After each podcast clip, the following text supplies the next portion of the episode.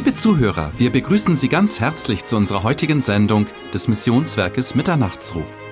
Sie hören jetzt eine Archivaufnahme unseres schon vor Jahren heimgegangenen Mitarbeiters Manfred Kreuz, doch vorher hören Sie die Schriftlesung sowie ein Duett. Wir wünschen Ihnen Gottes reichen Segen beim Hören dieser Sendung.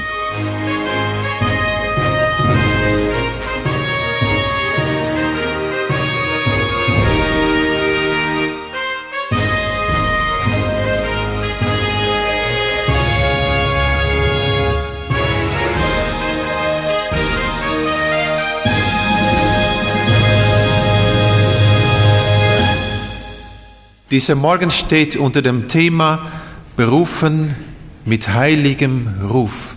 Unser Bruder Manfred Kreuz wird uns diese Botschaft weitergeben.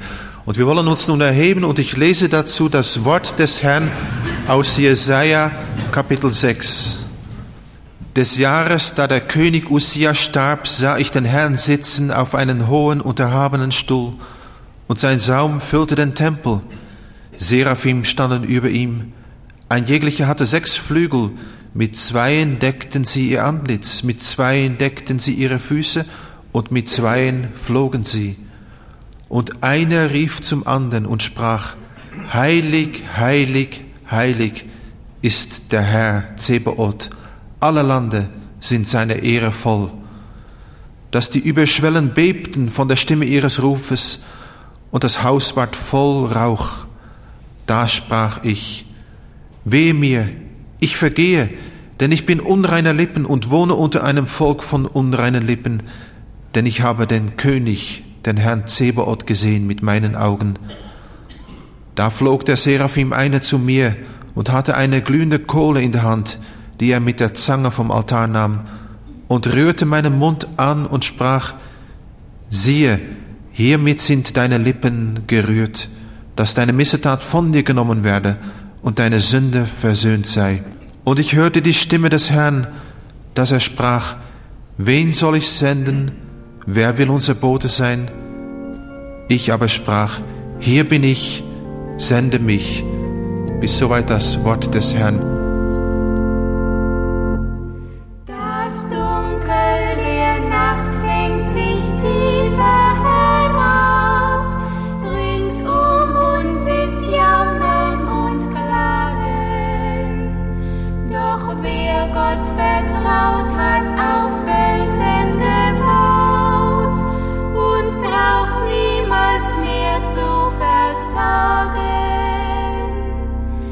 Die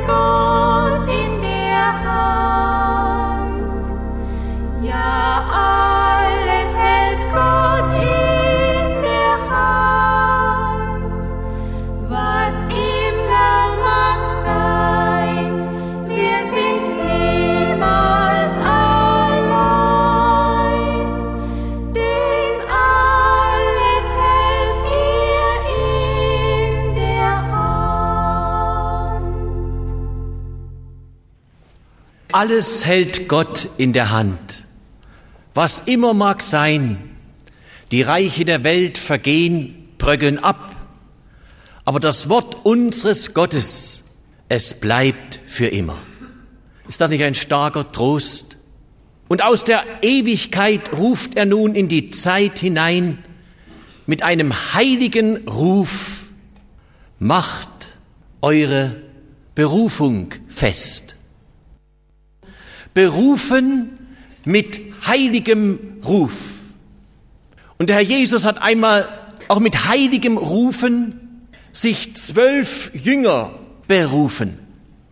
Dann heißt es so faszinierend, und alsbald verließen sie alles und folgten Jesum nach. Sie haben die Brücken hinter sich abgebrochen. Sie haben dem alten Leben Adieu gesagt und waren nun gewählt, diesem neuen Meister zu folgen. Und immer wieder bricht es auf, im Alten wie im Neuen Testament. Der Meister ist da und ruft dich. Da wird es dann ganz persönlich. Auch heute Morgen soll es ganz persönlich sein, dieses Rufen des Herrn. Er kennt uns übrigens alle mit Namen. Er hat in der Schrift auch etliche Menschen so ganz persönlich herausgerufen.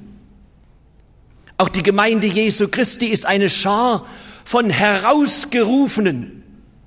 Und um die kümmert sich jetzt der Herr, dass sie ihre Berufung und ihre Erwählung festmachen. Und wenn wir dieses Thema beleuchten von der Bibel her, so müssen wir auch hier zugeben und sagen, alle Schrift, auch das Rufen Gottes eingeschlossen, alle Schrift von Gott eingegeben, ist nützlich zur Lehre, zur Strafe, zur Besserung, dass ein Mensch Gottes sei vollkommen zu jedem guten Werk bereitet.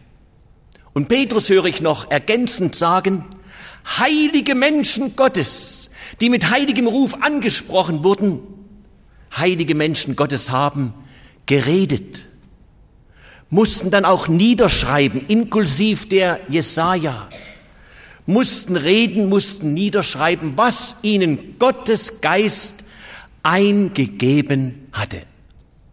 Auch heute Morgen rechnen wir mit dem Eingreifen des Geistes des Herrn. Wir wollen uns nicht immer wieder berieseln lassen. Wir wollen uns nicht immer wieder anpredigen lassen.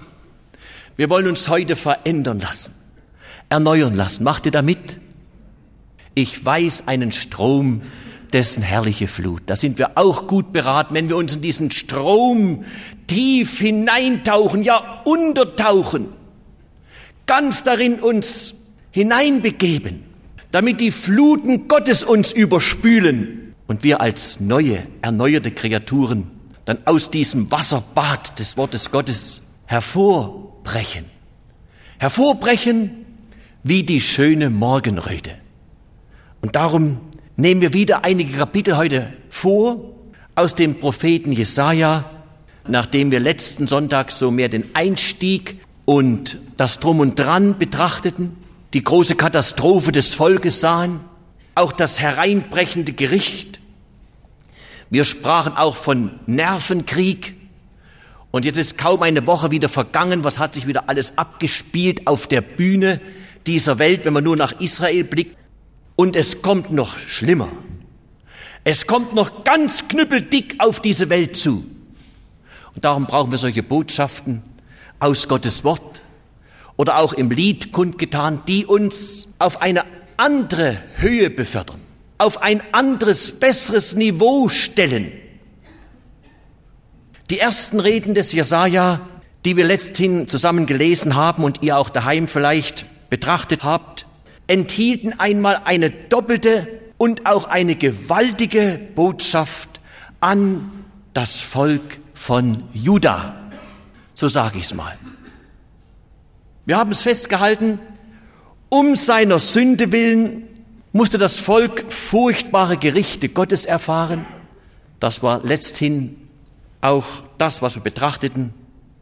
Das andere haben wir auch festgestellt, um der Gnade des Herrn willen wird es danach dieses Volk von Juda, sprich Israel, auch noch das große Heil des Herrn widerfahren und erleben. So wie es Jesus im Neuen Testament mal zu einer einzelnen Person sagt, heute ist diesem Hause Heil widerfahren, sind einmal er auch Abrahams Samen ist. Es endet nicht nur im Gericht. Meine Lieben, wenn wir uns beugen unter die gewaltige Hand Gottes, dann schenkt er auch neu das Heil. Möge es Israel bald erfassen und auch erfahren. Das ist auch unser Flehen, unser Gebet, das sind unsere Anstrengungen, auch mit unserem Auftrag, den wir haben in Eretz Israel, oben auf dem Karmel, in unserem dortigen Gästehaus, Bet Shalom. Auch da ruft der Herr mit heiligem Ruf zu seinem Volk und sondert sie aus, sondert sie ab von den übrigen Nationen. Und wisst ihr, nicht nur das Gericht, nicht nur die Gnade des Herrn soll Israel kundgetan werden. Israel wird auch mehr und mehr in den Mittelpunkt allen Geschehens immer wieder hineingerückt von Gottes wegen, damit auch das andere kommt, was wir eben auch gestreift haben, nämlich das Königreich Jesu Christi. Wo? Hier auf Erden. Das ist auch ein Ausblick. Den lassen wir uns nicht verdunkeln. Den lassen wir uns nicht nehmen. Den machen wir auch Israel bekannt, auch bei unserem Kongress übers prophetische Wort. Das Friedensreich des Messias wird auch kommen. Jesaja beschreibt es uns, macht darauf aufmerksam. Nun, eine entsetzliche Tiefe und eine gewaltige Höhe stellt Jesaja seinem Volk vor Augen. Woher müssen wir fragen? Woher hat denn dieser Jesaja diese Vollmacht? Wisst ihr, er war ein glaubwürdiger Prophet. Ist er tatsächlich der Prophet, der im Auftrag des lebendigen Gottes redet? so dass jedes Wort auch Tatsache und auch ein geschichtliches Ereignis der Zukunft ist?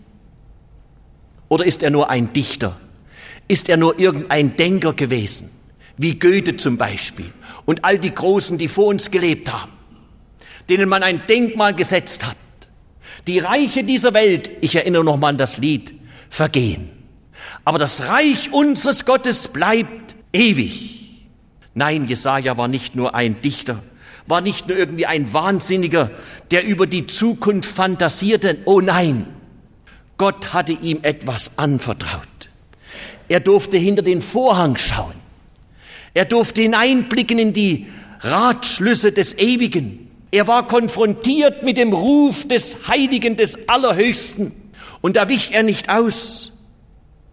Und als Antwort auf unsere Frage, die wir soeben gestellt haben, erzählt uns dann dieser Jesaja seine Berufung. Und er macht aufmerksam und sagt, all das ist durch den Herrn geschehen. Berufen mit heiligem Ruf. Und dahinter verbirgt sich der große, erhabene, heilige Gott, der auch jetzt hier gegenwärtig ist. Neulich schrieb uns eine Frau und ich kam gar nicht so recht klar damit, was sie meinte. Scheinbar hat sie mal unsere Zionshalle gesehen. Vielleicht war sie auch mal hier. Und sie hatte sich an der Überschrift, die wir draußen auf dem Dach stehen haben, gestoßen und schrieb nun in ihrem Brief, sie sollten das abändern. Sie sollten schreiben, Gott sucht dich durch Jesus Christus. Wisst ihr, der Mensch findet immer ein Haar in der Suppe. Er begnügt sich nicht mit dem, was da steht, Gott sucht dich. Natürlich können wir auch schreiben, Gott sucht dich durch Jesus Christus. Aber das sind irgendwie so Spitzfindigkeiten. Natürlich das Heil allein in Jesus Christus. Das stimmt und das bleibt bestehen. Niemand kommt in den Himmel als nur durch mich, sagt Christus. Aber da hat sie dann eine lange Litanei geschrieben. Nun das nur nebenbei. Auch mit so etwas muss man fertig werden. Wer mich sieht, darf ich auch sagen, der sieht den Vater. Wer hat das gesagt? Jesus. Denn ich und der Vater sind eins. Aber ich will jetzt nicht so sehr den Brief mit diesem Inhalt ins Zentrum rücken, vielmehr das heilige Rufen des Herrn. Und da macht nun Jesaja aufmerksam. Und darum hatten wir auch eingangs diese Schriftlesung aus Jesaja 6. Und ist euch da was aufgefallen?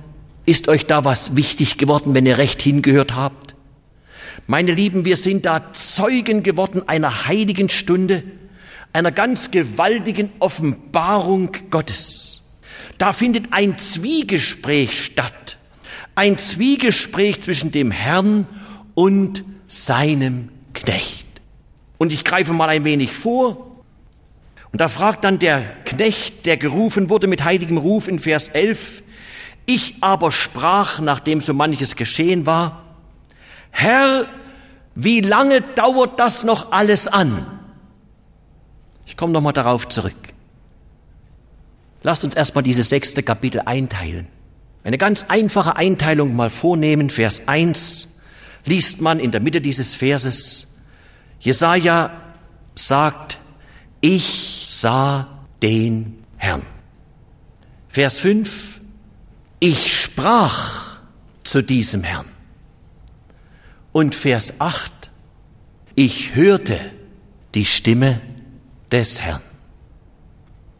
Eine ganz schlichte Einteilung.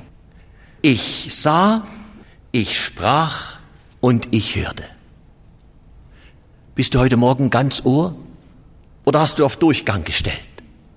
Wenn Gott der Herr redet und ruft, ich sah den Herrn, so fasst Jesaja sein größtes, sein allergrößtes Erlebnis zusammen. Wie viel haben unsere Augen schon gesehen? Die Schönheit der Natur, auch die schönen Charakterzüge eines Menschen kann man auch in sein Visier bekommen. Es gibt ja edle Menschen, es gibt freundliche Typen, es gibt welche, die sind etwas grieskrämerisch veranlagt, es gibt solche, die können auf Kommando lachen. Jawohl, was soll ich alles noch aufzählen? Aber es gibt wirklich auch edle, gute Charakterzüge, das darf auch unser Auge wahrnehmen. Bei einem veränderten Menschen, den Jesus Christus erneuert hat, da spiegelt sich etwas wieder auf unserem Angesicht. Wie viel haben unsere Augen schon gesehen? Was haben sie noch gesehen?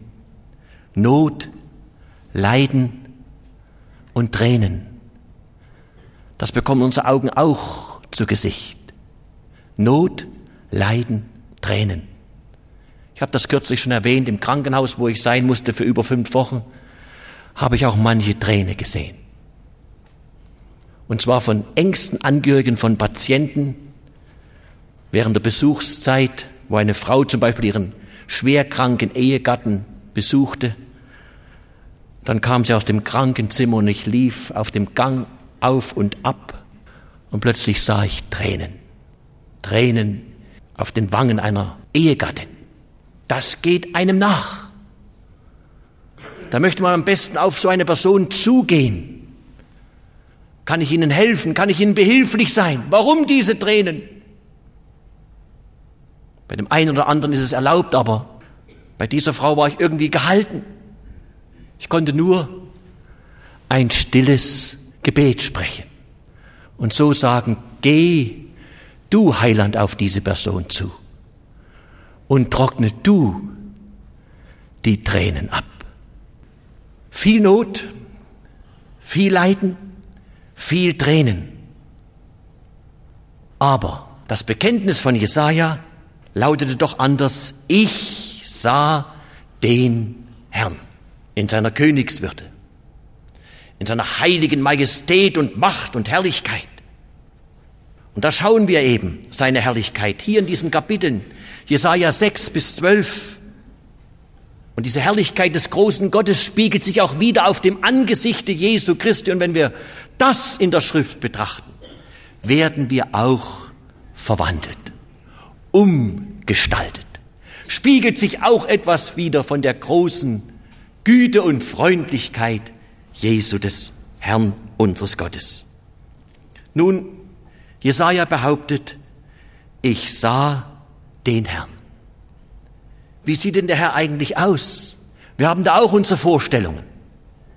Vers 1, er sah den Herrn auf einem hohen und erhabenen Thron sitzen. Er war wie ein Herrscher vor ihm gestanden. Sein Saum füllte den Tempel und da wurde eine Verbindung hergestellt zwischen Himmel und Erde. Ich bin froh, dass das in der Bibel steht. Dass Gott nicht unerreichbar ist, dass er nahe ist bei denen, die ihn suchen, dass er sich zu uns herablässt. Er ist nicht ferne von einem jeden von uns. Er ist uns sehr, sehr nahe. Das erlebt alles dieser Jesaja. Seraphim, sagt in Vers 2, so eine Art Feuerwesen. Die Diener des großen Gottes, der Heiligkeit des Herrn, waren um ihn her. Da möchte ich auch aufmerksam machen auf den Dienst dieser guten Geister des Herrn, sprich der Engelwelt, die dem Heiland zu Diensten standen, die aber auch uns zu Diensten stehen. Der Engel des Herrn lagert sich um die her, so ihn fürchten und hilft ihnen aus. Danke dem Herrn für diese feurigen himmlischen Wesen, die auch dir und mir zur Verfügung stehen. Vers 3, wie sieht der Herr aus, fragen wir weiter. Heilig, heilig, heilig ist der Herr, der Herr Zebaoth. Heiligkeit ist auch die Zierde seines Hauses. Und das Haus ward schlussendlich voll vom Rauch. Plötzlich wurde diese Herrlichkeit verhüllt und die Herrlichkeit des Herrn erschien damals schon dem Volke Israel in einer Wolke, als sie durch die beschwerliche Wüste hindurch mussten. Und dann war die Herrlichkeit des Herrn, das streife ich nur kurz, auch gegenwärtig bei Israel in der Stiftshütte. Und auch heute ist der Herr gegenwärtig unter den Seinen. Jesaja sah das alles. Er sah diese Herrschaft. Er sah diese Heiligkeit. Er sah die Herrlichkeit des Herrn. Und welches ist dann die Wirkung dieser großen Offenbarung Gottes auf Jesaja, seinen Diener, den er gerufen hatte, mit heiligem Ruf? Meine Lieben, die Heiligkeit des Herrn hatte ihnen Mark und Bein erschüttert. Erschüttert. Hatte ihn bebend gemacht. Geschwister, wer wirklich in das Licht Gottes tritt, ist von seiner eigenen Unreinigkeit überführt und auch überwältigt. Wir sind ein Volk von unreinen Lippen. Da merkt man auch etwas von dem Werk des Heiligen Geistes, wie er überführt und überführen will dass es zu einer Erneuerung, zu einer Erweckung, zu einer Wiederbelebung kommt. Ich komme nochmal auf Vers 1 zu sprechen von Jesaja 6. Es war im Todesjahr des Usia, der König, der die Heiligkeit des Herrn nicht achtete und in den Tempel einfach so eindrang und daraufhin auch aussätzig wurde. Zeit seines Lebens war das eine furchtbare Predigt der Heiligkeit des großen Gottes. Es wagen sich heute viele in die Nähe Gottes. Lasst uns das mal kurz aufschlagen in 2. Chronik 26, Vers 16 bis Vers 20, da lesen wir von diesem König, und da er mächtig geworden war, überhob sich sein Herz. Es überhob sich zu seinem Verderben, denn er vergriff sich an dem Herrn, seinem Gott, und ging in den Tempel des Herrn und räucherte dort auf dem Räucheraltar. Aber Asaja, der Priester, ging ihm nach und 80 Priester des Herrn, mit ihm ansehnliche Leute. Und die standen wieder Usia auf, den König, und sprachen zu ihm, es gebührt dir, Usia, nicht zu räuchern dem Herrn, sondern den Priestern, Aarons Kindern, die zu räuchern geheiligt sind. Gehe du heraus aus dem Heiligtum, denn du vergreifst dich, und es wird dir keine Ehre sein vor Gott, dem Herrn. Aber Usia war zornig und hatte ein Räuchfass in der Hand, und da er mit den Priestern zürnte, fuhr der Aussatz aus an seiner Stirn, vor den Priestern im Hause des Herrn, vor dem Räucheraltar. Und Asaja, der oberste Priester, wandte das Haupt zu ihm und alle Priester und siehe, da ward er aussätzig an seiner Stirn und sie stießen ihn von dannen. Er eilte auch selbst herauszugehen, denn seine Plage war vom Herrn. Da muss man eigentlich nicht viel Worte machen Es war eigentlich hart, was hier geschah. Dieser König wollte so mir nichts, dir nichts vorstoßen ins Heiligtum, ohne wahrlich versöhnt zu sein mit Gott. In der Faschingszeit, in der Karnevalszeit haben sie wieder gesungen.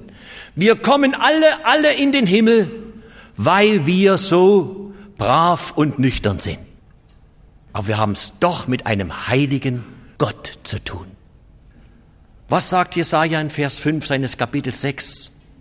Ich sprach, wehe mir, wehe mir, ich vergehe, denn ich bin unreiner Lippen und wohne unter einem Volk von unreinen Lippen. Ich habe den König, den Herrn Zebot, gesehen mit meinen Augen.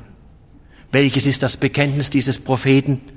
Gerade im Lichte der Heiligkeit Gottes bekennt er, ich bin unreiner Lippen. Auch hier muss ich es wieder sagen heute Morgen. Gehe einmal mit deinem Gesprächsstoff, mit deinem Wortschwall, mit deinen Wortfetzen in die Gegenwart Gottes und bekenne ihm alle Übertretungen. Auch alles unnütze Wort, das über deine Lippen kam und kommt. Bekenne ihm das mal. All das Afterreden, all diese Zungensünden, auch all das Fiese, das, das Schlechte, der, der primitive Wortschatz. Ich will es hier nicht sagen. Aber wisst ihr, was die Welt heute für einen Wortschatz hat? Ist eine Katastrophe. Da musst du nur mal ein paar Tage im Krankenhaus sein oder an einem Arbeitsplatz stehen. Jedes zweite oder jedes dritte Wort ist eben, ich sag's nicht. Meine Lieben, bekenne das mal Gott. Bringe das mal in Ordnung. Ich bin unreiner Lippen, bekennt der Prophet. Ich wohne unter einem Volk mit unreinen Lippen. Er ist plötzlich hier überführt von Unreinheit und bekennt sie, denn er weiß sich als Glied eines unreinen Volkes. Und Geschwister, unreine Lippen sind Ausdruck auch von einem unreinen Wesen. Und das war ja die Botschaft der Propheten, wo sich Gott berufen hatte. Predige meinem Volk. Bekehrt euch tut euer unreines Wesen von euch ab. Wie wird nun Jesaja gereinigt? Fragen wir weiter heute Morgen im Blick auf seine hohe Berufung. Vers 6. Durch die glühende Kohle, die eine gewaltige Rolle spielt. Durch die Holzkohle, die da klimmte, die vom Altar genommen wurde und plötzlich seine Lippen damit berührt wurden. Und Geschwister, das ist ein faszinierendes Bild. Holzkohle vom Brandopferaltar, auf dem das Sündopfer verbrannt wurde. Das war so gang und gäbe im alten Bund. An dessen Hörnern das Blut des Sündopfers noch dran war, ist ein Bild auf das große Sündopfer, auf das Opferlamm Jesus Christus. Er ist auch hier und heute imstande, deine unreinen Lippen zu reinigen, deinen so primitiven Wortschatz zu erneuern, das Afterreden von dir hinwegzutun, das unreine Wesen. Gewiss, das ist eben ein starker Hinweis hier in Jesaja 6 auf Jesum Christum, das Opferlamm. Und diese Handlung begleitete nun auch den Jesaja durch sein Amt durch sein Dienstprogramm. Siehe hiermit, Vers 7, sind deine Lippen angerührt, sind sie gereinigt und geheiligt. Deine Missetat ist von dir genommen, deine Sünde ist versöhnt. Vers 7. Kann man da nicht aufatmen und jubeln und jauchzen und frohlocken? Ich hörte die Stimme des Herrn. Jetzt ist Jesaja gereinigt, gereinigt auch für den Dienst. Und nur ein vom Herrn gereinigter Mund, meine Lieben, darf eigentlich sein Wort verkündigen. Könnt ihr euch da vorstellen, welcher Zwickmühle wir manchmal sind? Gerade wir auch als Verkündiger. Wie man sich oft auch frei beten muss, um dann imstande zu sein, Gottes Wort auszuteilen. Wie man mit sich selbst ins Gericht gehen muss, wie man die Stille aufsuchen muss Heute Morgen besuchte mich noch ein lieber Bruder, Mit dem fuhr ich dann in die Zionshalle und es war mir ein Bedürfnis, mit ihm noch die Hände zum Gebet zu falten. Ihr Lieben, das ist die allerbeste Medizin. Wenn man dann so mit jemandem Gleichgesinnten noch Gottes Angesicht suchen kann. Ich hörte die Stimme des Herrn, sagt Jesaja. Zuerst das Wort der Vergebung und dann das Wort des Auftrags. Es war ein schwerer Auftrag, aber ein herrlicher. Ein schwerer Auftrag, weil man oft feststellt, nach einer Predigt richtet sich niemand auf. Das Volk ist müde geworden. Oft tut man den Dienst auch unter Seufzen.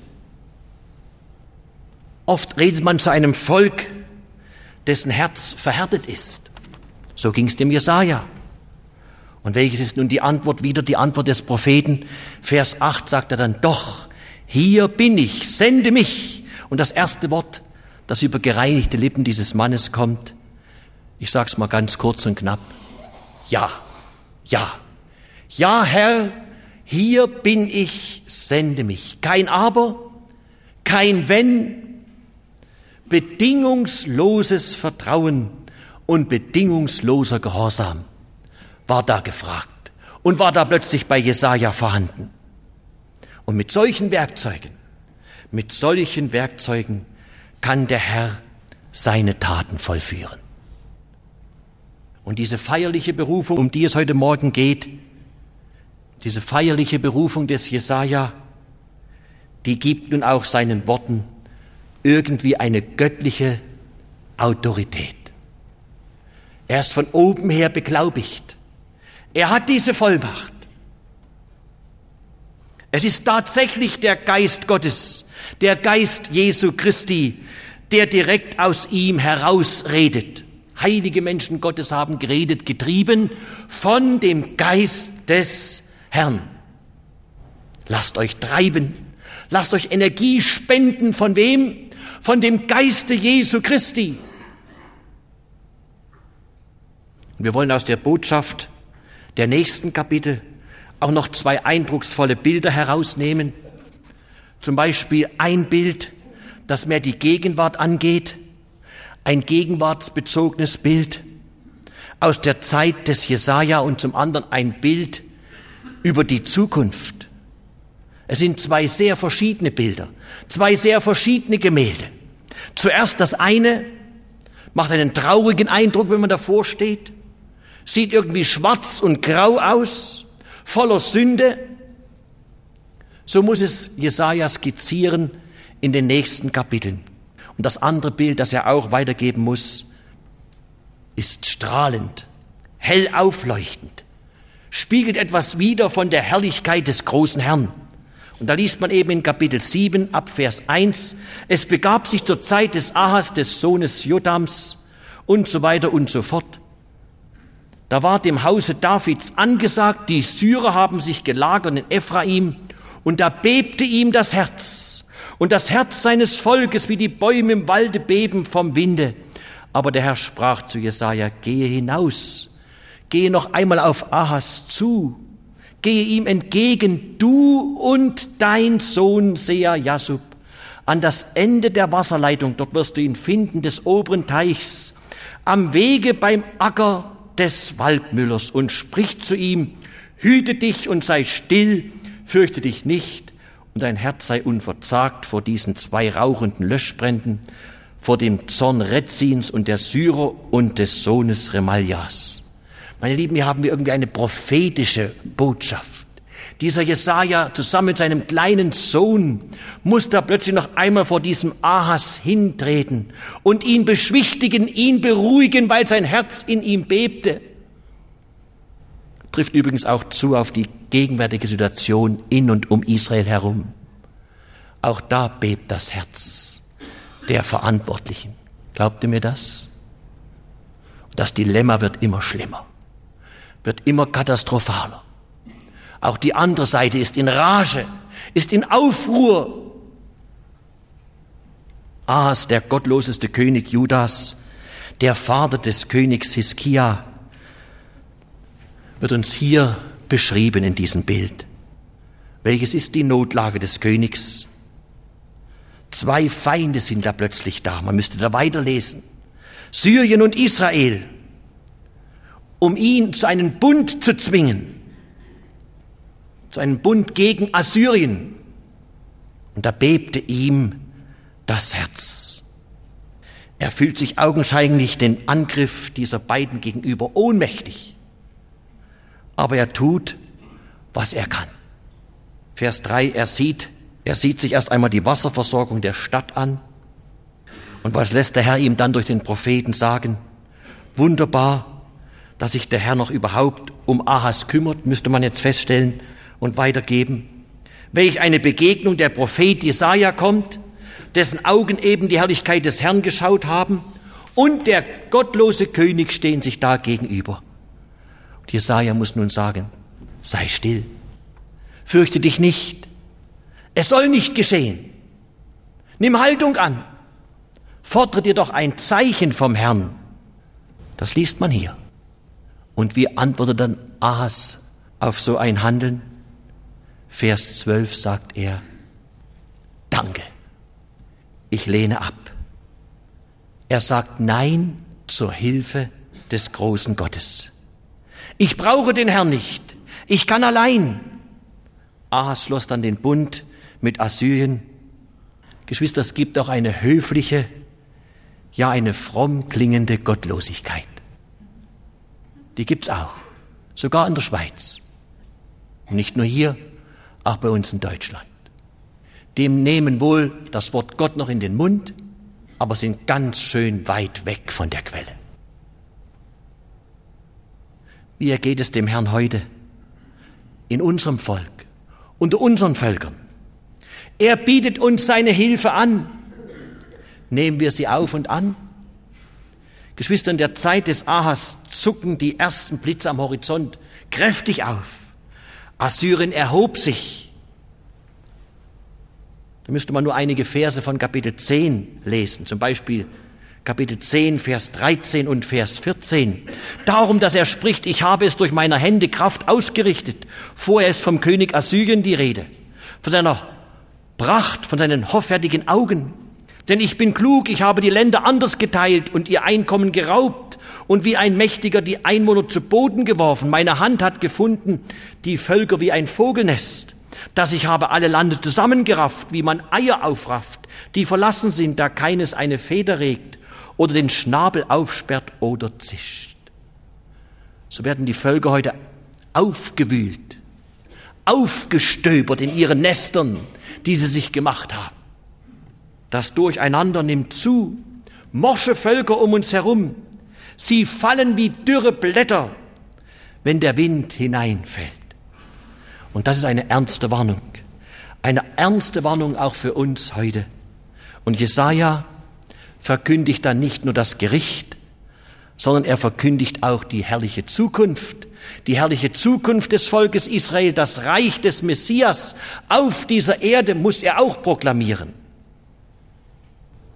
Und das müssen wir alles, was dann Jesaja ausdrückt, wörtlich und auch geschichtlich nehmen. Und gerade in diesem Stück wird die Bibel heute furchtbar vergewaltigt. Wer glaubte noch an das tausendjährige Friedensreich des Messias hier auf Erden? Die Bibel verkündet uns klar und deutlich, dass Jesus Christus auf dieser Erde einst sein sichtbares Königreich aufrichten wird aufrichten wird. Und wer diese Tatsache ausradiert, nicht wahrhaben will, kann nicht mehr von dem Siege Jesu Christi reden. Dem fehlt etwas. Der Jude würde sagen in Jiddisch, der ist Meschuke. Kennen Sie den Ausdruck? Meschuke? Ein Sieger, der gerade auf dieser Erde nichts vermochte, hilft nämlich nicht, und wie klar ist hier die Botschaft des Jesaja? Er macht aufmerksam auf diesen kommenden Messias, auf dieses sein Reich hier auf Erden. Und was erfahren wir von dem König dieses ewigen Reichs? Was erfahren wir hier in Jesaja von diesem Messias? Kapitel 7, Vers 14. Ahas war gefragt, war genötigt, sich ein Zeichen von Gott zu erbeten. Aber er lehnt höflich ab. Nein, danke, ich kann allein.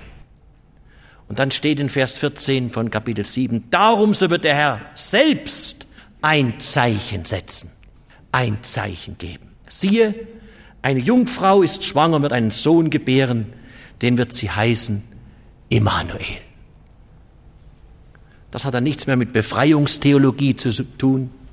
Meine Lieben, hier werden wir konfrontiert mit der Jungfrauengeburt, die auch ausradiert wird, die auch nicht mehr geglaubt wird.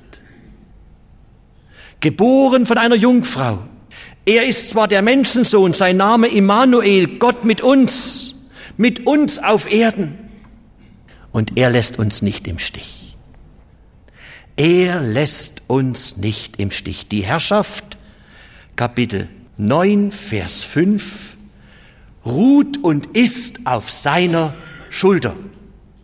Und darum haben wir dort in diesem neunten Kapitel ab Vers 5 wunderbare Namen, zum Beispiel wunderbarer Rat.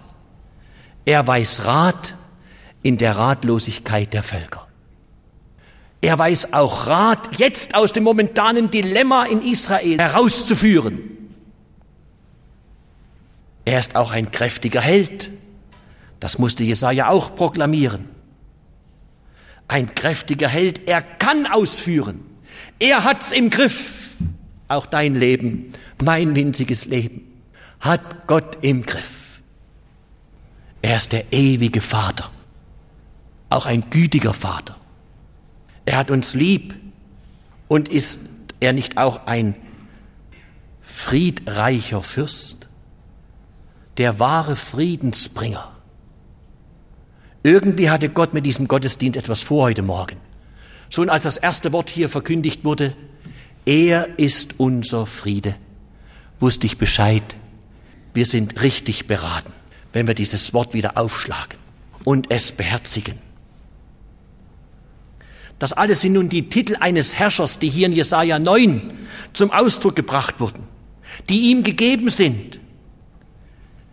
Der Thron aus dem Himmel ist dann eben mit ihm auch auf die Erde gekommen. Welch eine Majestät. Er ist unser Heiland und Herr. Und so wird er auch wiederkommen, wiederkommen auf diese Erde und wird sein Königreich aufrichten. Frage, wie wird denn dieses Königreich, das er aufrichten wird, aussehen?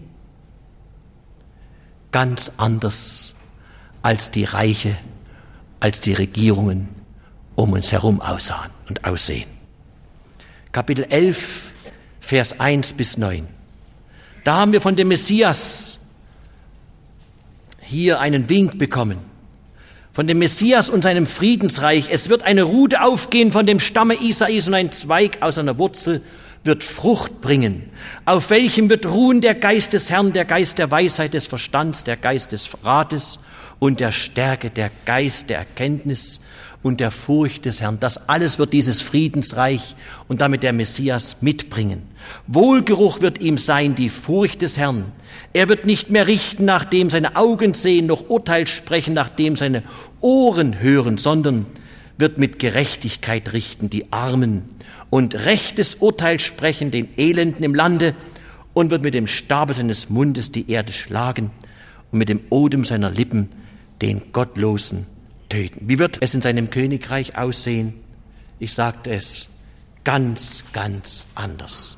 Lest mal die Verse bis Vers 11 noch daheim durch.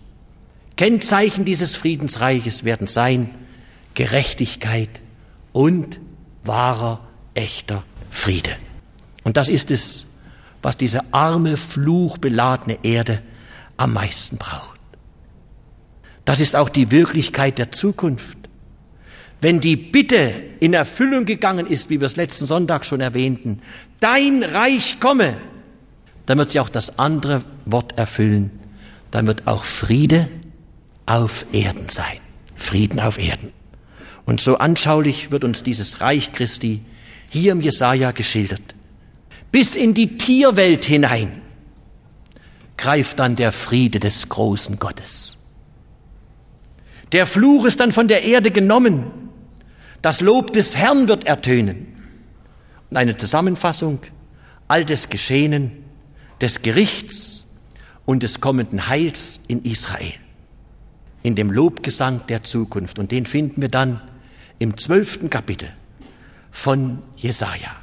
Das Danklied der Erlösten. Was kommt da zum Ausdruck?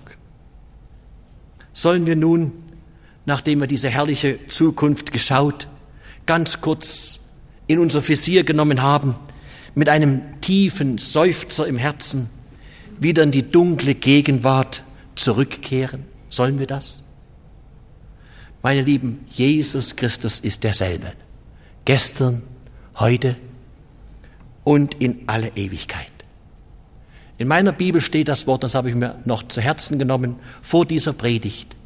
Gerade im Blick auf das Wiederkommen Christi, seufzet nicht wieder einander, liebe Brüder. Seid geduldig und stärkt eure Herzen, denn die Zukunft des Herrn ist sehr, sehr nahe.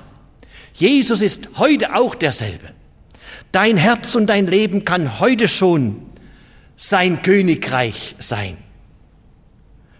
Und wo er der Herrscher dann auch ist und wo er dann auch seine Gerechtigkeit ausbreitet und seinen wahren Frieden schenkt.